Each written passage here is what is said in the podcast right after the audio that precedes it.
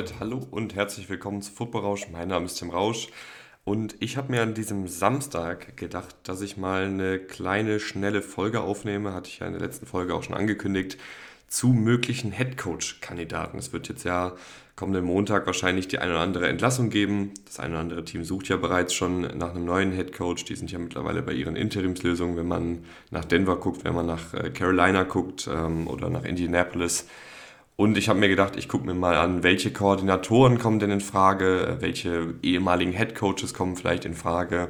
Habe da mal eine kleine Liste zusammengestellt. Sind natürlich jetzt nicht alle Kandidaten dabei, aber so die, die ich glaube, die auf jeden Fall im Rennen sein werden bei vielen Teams, wenn es darum geht, einen neuen Headcoach zu finden. Wenn ihr das Ganze vor dem letzten Spieltag hört, drücke ich natürlich eurem Team auch noch die Daumen, dass es mit den Playoffs klappt und ähm, ja, an alle äh, Teams da draußen, an alle Fans von Teams da draußen, die einen Headcoach suchen, gerne die Folge hier weiterempfehlen im Freundeskreis.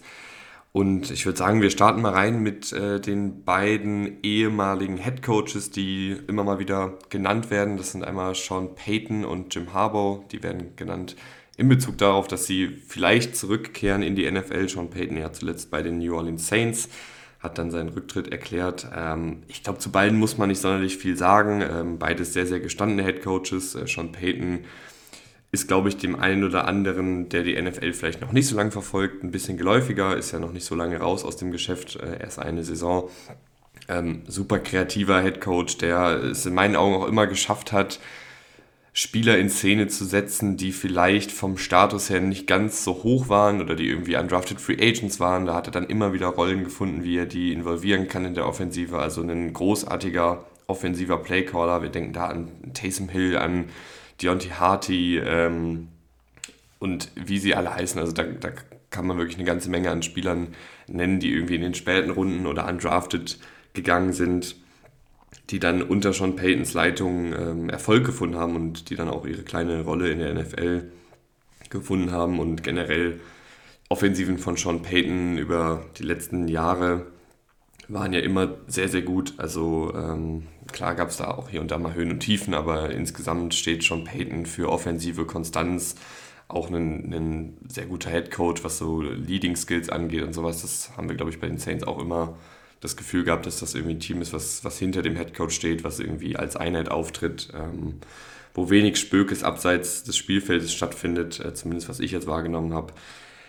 Also ich glaube, jedes Team, was schon Peyton holen kann ähm, und wenn er da Bock drauf hat, sollte da auf jeden Fall die Fühler ausstrecken, wäre ein sehr, sehr guter Headcoach ähm, für die meisten Teams in der NFL.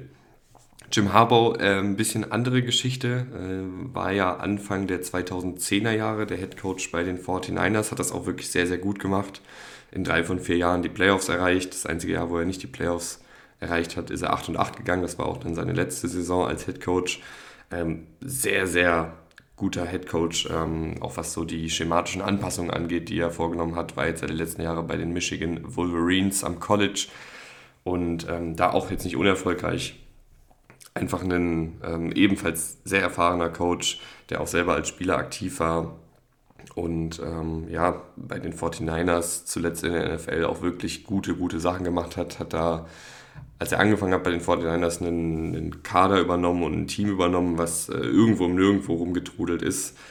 Ähm, mit, mit Mike Singletary davor als Head Coach, der diese legendäre Pressekonferenz gegeben, Pressekonferenz gegeben hat. Ähm, can't coach with them, can't teach with them oder ich weiß nicht mehr genau, was er da gesagt hat, aber irgendwie so in, ich weiß nicht, ob das jetzt bei irgendwem was auslöst, aber ähm, in ein Team, was irgendwo um nirgendwo rumgeschwommen ist und dann hat er es direkt im ersten Jahr in die Playoffs geführt und ähm, den NSC West Titel geholt. Also äh, jemand, der ja einfach ein sehr, sehr guter Headcoach ist. Und ähm, das einzige Manko bei ihm ist so ein bisschen, zumindest von dem, was man so hört, das ist ja auch immer viel hören sagen, das wird jetzt hier in der Folge hin und wieder mal kommen, ähm, die weichen Faktoren, die man hier und da mal aufschnappt, aber auch das ist alles ja nicht jetzt belegt und gerade jetzt ich hier aus Deutschland weiß das natürlich sowieso nicht, aber habe mich natürlich im Vorfeld auch informiert.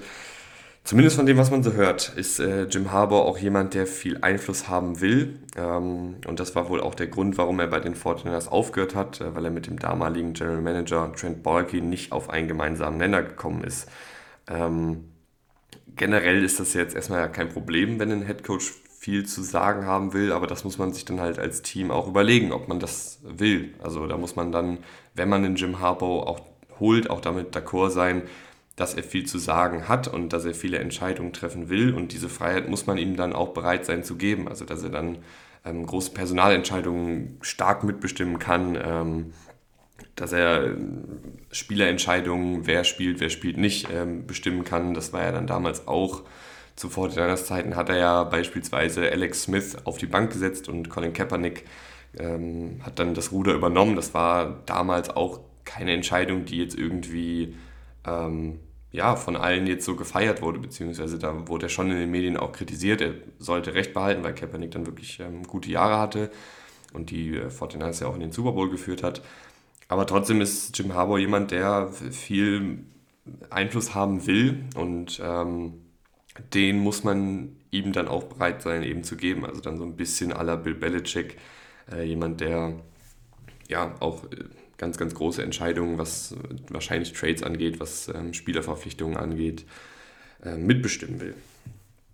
Kommen wir zu den äh, Koordinatoren, die dieses Jahr sehr herausgestochen haben. Und das ist, ähm, fangen wir an bei den Eagles, fangen wir an mit den Offensivkoordinatoren. Äh, Shane Steichen, ähm, sehr Quarterback-freundliche Offensive bei den Eagles, die finde ich sehr, sehr gut auf die Stärken der Spieler ausgelegt ist. Äh, eine Reihe an verschiedenen RPOs, äh, Screens und Plays, bei denen vorab festgelegt ist, wo der Ball hinkommt, finde ich, haben der Eagles Offensive wirklich einen sehr, sehr guten Rhythmus verliehen und dann ähm, hatte man ja auch die ganzen explosiven Plays äh, auf AJ Brown und Co. Ähm, Eagles, finde ich, haben da immer sehr, sehr gut ähm, gearbeitet, was den Gameplan angeht und äh, zählen ja auch diese Saison zu den besten Teams in Sachen Punkte pro Spiel, Effizienz in der Red Zone, Effizienz bei Third Down und Yards pro Spiel. Also da sind sie alle wirklich, äh, in allen Kategorien sind sie wirklich weit oben mit dabei. Ähm, was mir auch gut gefallen hat, war die Variabilität je nach Gegner. Also mal haben sie dann eher auf so ein zeitfressendes, zermürbendes Laufspiel gesetzt, ähm, mal ein rein vertikales Passspiel, wo es dann wirklich darum ging, schnell das Feld runter zu marschieren. Ähm, da gab es dann immer je nach Gegner gute, gute Anpassungen. Ähm, man muss allerdings sagen, und ich finde es immer ein bisschen schwierig, das jetzt so als Kritikpunkt anzubringen, weil da kann äh, Steichen ja nichts für. Aber er hat halt auch eine Menge Talent bei den Eagles. Also klar, äh, unter ihm hat sich dann auch Jalen Hurts jetzt wirklich sehr, sehr gut entwickelt. Das war jetzt auch nicht ähm, gegeben, dass, dass Jalen Hurts äh, so ein guter Quarterback diese Saison ist. Aber man muss trotzdem sagen, wenn man sich jetzt äh, den Wide Receiver Core anguckt, der wahrscheinlich Top 3 ist mit Devontae Smith, mit äh, AJ Brown, mit einem Quest Watkins, der seine Plays macht. Ähm, wenn man sich die Titans anguckt, ähm, mit Dallas Goddard, wenn man sich die Offensive Line anguckt, die wahrscheinlich, ja, wenn nicht die beste der NFL ist, zumindest Top 3 ist, ähm, da hat er einfach wirklich auch eine Menge sehr, sehr gutes Spielermaterial. Auf Running Back hast du einen Miles Sanders, der sehr gut ist, da hast du noch einen Kenny Gainwell, Boston Scott, also es sind alles gute, gute Spieler, die sich natürlich auch unter seiner Leitung äh, weiterentwickelt haben. Ähm, aber ich glaube, man muss auch hier sagen, dass die Eagles jetzt kein klassisches ähm, ja, Dropback-Passing-Game aufgezogen haben, sondern halt eben auch viel mit diesen RPOs, mit den Screens ähm, gearbeitet haben, die dann auch durch die individuelle Qualität der Spieler natürlich ein bisschen angehoben wurden, wenn ihr versteht, was ich meine. Ähm, aber ich finde es immer ein bisschen schwierig, das so wirklich jetzt als Kritikpunkt anzubringen, weil er kann jetzt ja nichts dafür, dass er einfach einen guten Kader hatte. Und ich finde, man muss ihm auf jeden Fall auch anrechnen, dass Jalen Hurts in dieser Offensive einen sehr, sehr guten Rhythmus gefunden hat über die Jahre, ähm, über die letzten beiden Jahre, also über dieses Jahr und letztes Jahr. Und äh, einfach eine Menge Konstanz auch reingebracht hat. Das, finde ich, kann man ihm auch schon anrechnen. Äh, aber ich wollte es nur der Vollständigkeit halber sagen, dass er halt auch ein Headcoach ist, der ähm, ein Offensivkoordinator ist, der durch das Talent, was er zur Verfügung hat, äh, natürlich auch den einen oder anderen Vorteil hat. Eric Bieniemy von den äh, Kansas City Chiefs ist ja schon seit Jahren äh, ein Head Coach Kandidat. Ähm, ich habe mich bei ihm bei der Recherche dann ein bisschen schwer getan, wenn es darum geht, was er eigentlich genau macht, weil ich weiß nicht, könnt ihr mir da draußen ja mal schreiben, wenn das vielleicht jemand genauer weiß, aber ich habe jetzt nicht so wirklich eine finale Antwort bekommen, was er eigentlich äh, in der Offensive oder beziehungsweise als Offensivkoordinator bei den Chiefs zu tun hat. Ähm, es gibt mal Berichte und auch Aussagen von Head Coach Andy Reid, dass er der Playcaller ist. dann habe ich aber ähm, im Podcast von Travis Kelsey und seinem Bruder Jason Kelsey gehört, dass äh, Andy Reid der Playcaller ist. Ähm, wahrscheinlich liegt die Wahrheit irgendwo in der Mitte und vielleicht wechselt das auch irgendwie in der Saison oder je nach Situation oder ähm, weiß ich nicht genau. Ich habe auf jeden Fall jetzt keine finale Antwort, äh, ob er jetzt der Playcaller ist in der Offensive der Chiefs oder eben nicht. Ich, ich denke mal eher nicht. Ähm, wie dem auch sei, rein vom Output der Offensive, die er, sagen wir mal, zumindest mitleitet, muss er sich ja vor niemandem verstecken. Also die Chiefs sind ja seit Jahren ähm, ganz, ganz oben dabei. Er ist auch schon länger bei den Chiefs dabei als Offensivkoordinator. Ähm, also rein leistungstechnisch ist, glaube ich, Bienemy jedes Jahr ein klarer Headcoach-Kandidat. Allerdings, und jetzt kommen wir auch wieder zu diesen weichen Faktoren, die sich nicht so richtig messen lassen, allerdings kursieren bei ihm auch immer wieder Gerüchte, dass er sich in den Jobinterviews in der Vergangenheit äh, zum Head Coach nicht sonderlich gut geschlagen hat. Das ist natürlich was, was man überhaupt nicht jetzt weiß, wenn man nicht dabei war. Äh, aber das gibt es diese Gerüchte, dass er da einfach nicht so gut performt hat in den Interviews. Und man muss bei ihm auch sagen, ähm, zwischen 1987 und 2002 wurde er für mehrere körperliche Auseinandersetzungen, Belästigung einer Frau und Trunkenheit am Steuer, das waren alles unterschiedliche Fälle, also nicht alles jetzt irgendwie in einer Nacht oder so, sondern unterschiedliche Fälle. Ähm, für all diese Fälle wurde er auch rechtlich belangt, also hat da eine Vergangenheit, äh, ist natürlich dann immer die Frage, ob Teams, also wie viel Wert Teams darauf legen, ob Teams... Ähm, ja, vielleicht deshalb auch Abstand von ihm nehmen als möglicher Headcoach, das weiß ich natürlich nicht, aber muss man der Vollständigkeit halber, finde ich, auch sagen. Ben Johnson, Offensivkoordinator der Lions, ist ja dieses Jahr so ein bisschen der heiße Scheiß, hat Goff zu einem wirklich guten Starter gemacht. Ähm, Kreativität fällt bei ihm natürlich auch auf. Wir denken zurück an den ähm, Pass auf Tackle Penny Sewell, der den Sieg gegen die Vikings am 14. Spieltag gesichert hat. Ähm, da auf gut Deutsch auch die Eier zu haben, so einen so Playcall reinzugeben und ähm, ja, dass, dann auch, dass das dann auch klappt, äh, ist wirklich sehr, sehr bemerkenswert und ähm, die Lions treten, finde ich, wirklich sehr, sehr gut auf offensiv. Also dafür, dass da jetzt auch nicht so super viel Talent auf Quarterback rumturnt, wie ich finde, ähm, und er da auch schematisch diese Offensive wirklich auf ein sehr, sehr hohes Niveau gehoben hat, verdient er wirklich viel Anerkennung. Ähm, die Art und Weise, wie er dankbare Matchups für seine Receiver kreiert, indem er viel mit Bewegung vor und während und nach dem Snap arbeitet, ähm, sticht heraus. Äh, die verschiedenen Formationen, die er aufbietet, auch mal mit sechs Offensive Linern. Ähm, das variable Laufspiel, da haben sie wirklich sehr, sehr viele verschiedene Konzepte. Also es ist jetzt nicht so, dass sie jetzt nur ein Outside-Zone-Team sind oder nur ein Inside-Zone-Team, ähm, sondern sie haben da wirklich ganz, ganz viele verschiedene Konzepte, die sie immer laufen und so auch so ein bisschen den Gegner hier und da mal auf dem falschen Fuß erwischen. erwischen. Ähm, also Ben Johnson hat dieses Jahr wirklich einen Wahnsinnsjob gemacht. Äh, mit 36 Jahren ein sehr junger Koordinator, aber hat trotzdem schon 10 Jahre NFL-Erfahrung. Also mit, mit 26 hat er angefangen bei den äh, Miami Dolphins, war da unter anderem dann Titans Coach ähm, und ist jetzt eben Offensivkoordinator gewesen bei den Lions und ich glaube, ist jemand, der auf jeden Fall äh, von einigen Teams interviewt wird und wenn er sich da gut schlägt, auch wahrscheinlich verpflichtet wird als Head Coach, ähm, kann ich mir sehr gut vorstellen, auch wenn er jetzt noch nicht so mega lange als, als heißer Name kursiert. Ähm, ich würde ihm trotzdem empfehlen, äh, dass er sich vielleicht, weil er auch noch ein bisschen jünger ist, weil er jetzt auch noch nicht so mega lange die aller, ich will nicht sagen wichtigsten Rollen, aber ähm, er ist jetzt einfach noch nicht Head Coach gewesen, sowieso nicht und ähm, Koordinator auch noch nicht so mega lange dass er sich einfach jemanden dann an, an die Seite stellt in seinem Coaching-Stab, ähm, der dann für ihn auch so ein bisschen als ja, ähm, Assistent dienen kann, der vielleicht auch ein erfahrener Headcoach mal war oder der irgendwie Headcoach-Erfahrung hatte. Keine Ahnung, beispielsweise in Vic Fangio oder so, wenn man den als Defensive-Koordinator dann gewinnen kann, dann hast du da jemanden an der Seite, der ähm, ja auch schon viele, viele NFL-Jahre auf dem Buckel hat, der vielleicht auch weiß, ähm, wie man dann mit Ben Johnson zusammen so ein Team dann führen kann, wenn Ben Johnson der Head Coach ist. Das hatten wir ja bei Sean McVay auch, ähm, der jetzt fällt mir sein, ah ja, doch, ähm, Sean McVay damals, als er bei den Rams angefangen hat, hat ja dann auch mit Wade Phillips äh, einen super erfahrenen Coach an die Seite, an seine eigene Seite gestellt äh, und ihn als Defensivkoordinator installiert. Also wenn er das vielleicht noch macht, das, das würde ich ihm empfehlen, aber es kann natürlich auch sein, dass er einfach da irgendwie einen, einen ganz jungen Coaching Staff um sich herum baut und das auch gut klappt, das, das weiß ich natürlich nicht. Ein Name, der vielleicht ja ein bisschen zu früh ist, muss ich sagen. Ich fand aber wirklich, dass er ähm, nicht nur einen guten Lebenslauf hat, sondern halt auch ähm, jetzt letztes Jahr bei den Giants einen guten Job oder dieses Jahr bei den Giants ein gutes Job, einen guten Job gemacht hat, ist Mike Kafka, der Offensivkoordinator. Er ist der Playcaller bei den Giants und ich finde, was die Giants offensiv gemacht haben, gemessen am Spielermaterial, wirklich gut und sah auch über weite Strecken rund aus.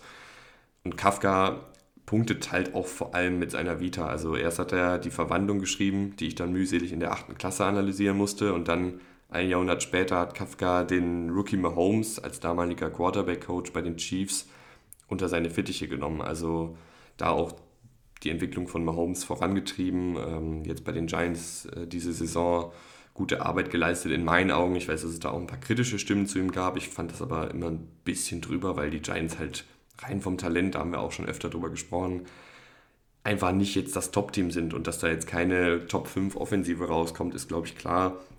Ich finde aber mit dem Spielermaterial, was er hatte, ähm, hat er da wirklich viel Stabilität, natürlich auch in Zusammenarbeit mit Brian Dable reingebracht und ähm, verdient da auch eine Menge Anerkennung. Ich weiß aber nicht, ob das jetzt reicht, ähm, um jetzt hier wirklich ernsthaft ein Headcoach-Kandidat zu sein, aber vielleicht dann jemand, der in ein, zwei, drei Jahren, wenn die Giants ähm, weiter so konstant spielen, durchaus ein, ein äh, Koordinator ist, der als Headcoach in Frage kommt. Wenn euer Team zwei erfahrene Hasen will, dann sind, glaube ich, Leslie Fraser von den Buffalo Bills und Lou Anarumo von den Cincinnati Bengals, beides die Defensivkoordinatoren, die richtigen Ansprechpartner und die richtigen Adressen. Ähm, beide ziemlich ähnlich, beide halt ältere Defensivkoordinatoren, die, die schon lange, lange in der NFL unterwegs sind, die viel Coaching-Erfahrung haben.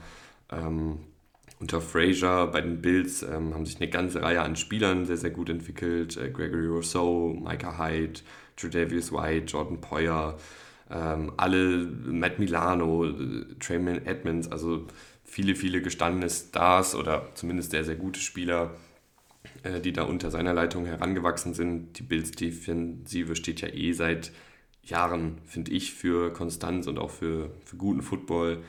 Ähm, also ich glaube, mit Leslie Frazier macht man nichts falsch. Ähm, Gleiches gilt für Lou Anarumo, der in meinen Augen immer wieder durch seine Anpassungsfähigkeit auffällt. Also wir denken da an das Playoff-Spiel gegen die Chiefs letztes Jahr, wo er als Bengals Defense-Koordinator äh, in der zweiten Halbzeit sehr, sehr gut umgestellt hat und Mahomes das Leben schwer gemacht hat ähm, mit den schematischen Anpassungen. Auch dieses Jahr gegen die Buccaneers äh, vor ein paar Wochen sehr, sehr gut äh, agiert. Da in der Halbzeit hat er einiges umgestellt, hat nur mit drei Passrushern agiert und dann viel mit Rotation nach dem Snap gearbeitet und Brady so das Leben schwer gemacht. Und das muss man auch erstmal schaffen, ähm, Brady das Leben schwer zu machen. Aber beides ähm, ja, Head Coaches, die wahrscheinlich Stabilität in die jeweiligen Franchises bringen können. Also so schätze ich sie auch vom, vom Typ ein. Aber man muss halt auch sagen, es ist immer die Frage, ob man in der heutigen NFL auf einen alternden oder älteren Defensivkoordinator als Headcoach setzen will oder ob dann da halt ja einfach die, die, der Upside nicht ganz so hoch ist, dass das jetzt ein überpowertes Team wird. Ähm, oder ob das dann so ein bisschen wie beispielsweise bei den Washington Commanders mit äh, Ron Rivera auch ein ähm, älterer Defensivkoordinator als Headcoach, der viel, viel Stabilität reinbringt, der auch sicherlich im Lockerroom gut ankommt, der irgendwie auch ein guter Typ ist, aber halt ein bisschen aus der Mode gefallen ist. Ich weiß halt nicht, ob da jetzt dann Leslie Frazier und Lou Anarumo auch in diese Kategorie reinfallen würden. Ähm, Gerade Anarumo schätze ich eigentlich schon so ein, dass er auch viel, ähm, ja, also durch seine Anpassungsfähigkeit auch jemand ist, der ähm, durchaus bereit wäre, auch ja, einen moderneren, eine modernere Herangehensweise zu nehmen und da jetzt nicht dieses typische Klischee bedient von dem ähm, ja, alten Football-Head-Coach, der ähm, nur in der Vergangenheit lebt und, und konservatives Playcalling an den Tag legt und konservatives Clock-Management und konservative Entscheidungen, was ähm, Field Goal oder vierten Versuch ausspielt, angeht, äh, treffen würde. Kann aber sein. Äh, Gerade, glaube ich, die, die Jungs von der defensiven Seite des Balles sind da ja manchmal ein bisschen altbacken. Wenn man da aber vielleicht einen jüngeren äh, Koordinator holen will, dann ist, glaube ich, die Miko Ryans der richtige Ansprechpartner. Ähm, ein sehr, sehr junger Defensivkoordinator, aktuell bei den San Francisco 49ers. Ähm, sehr, sehr heißer Kandidat, auch auf den Headcoach-Posten, weil die 49ers dieses Jahr auch einfach wieder defensiv wirklich sehr, sehr gut gespielt haben. Ähm, bei ihm kann man jetzt auch eine ganze Reihe an tollen Statistiken zur 49ers Defense rausholen. Aber ich finde, es stechen vor allen Dingen die weichen Faktoren heraus. Äh, die 49ers sind von ihrem defensiven Gameplan immer ziemlich gut auf die Gegner eingestellt, habe ich das Gefühl. Es gibt sehr, sehr selten Abstimmungsfehler in der Defensive. Der Pass Rush arbeitet viel und kreativ mit Stunts äh, und jedes Jahr spielen sich ein, zwei weniger bekannte Spieler in den Vordergrund. Das finde ich spricht ja auch mal für einen, für Coach oder eher für einen ähm, Coaching-Staff, wenn sich da wirklich ähm, Spieler Jahr für Jahr aus dem Nix zu gestandenen Säulen entwickeln. Dieses Jahr haben wir da beispielsweise Hufanga, den Safety, und äh, Charles Omenihu, den, den Pass-Rusher. Die hat jetzt, glaube ich, vor der Saison nicht, die hatten jetzt vor der Saison nicht die allergrößte Publicity. Die waren wahrscheinlich bei auch nicht sonderlich vielen Experten irgendwie jetzt hoch im Kurs oder so. Ähm, und waren jetzt auch vorher einfach nicht so sonderlich große Impact-Spieler. Ähm, und dieses Jahr tragen die beide wirklich, haben die beide großen Anteil auch am Erfolg der 49ers. Äh, Omenu ist ein Passrusher, der wirklich äh, über 50 Pressures gesammelt hat. Das, da war ich eben selber ein bisschen erstaunt, als ich das gesehen habe. Ähm, und Hufanga ist ja eben ein sehr, sehr guter Safety, wenn es darum geht, ähm, Plays zu machen, Turnover zu kreieren. Und beide eben mit einem sehr, sehr großen Entwicklungsschritt dieses Jahr. Und da wird Miko Ryans auch seinen Anteil haben, weil diese Defensive einfach sehr, sehr gut gecoacht ist. Also äh, ich glaube, das ist jemand, auch weil er eben ein, ein sehr junger Defensivkoordinator ist, ähm, der hoch im Kurs stehen wird bei einigen äh, Franchises, die auf äh, Headcoach-Suche sind. Das soll es gewesen sein. Das waren so eine ganze Reihe an möglichen Headcoach-Kandidaten. Ich weiß, es gibt noch ein paar weitere. Ähm, können wir auch gerne auf Twitter und Instagram unter Footballrausch äh, diskutieren.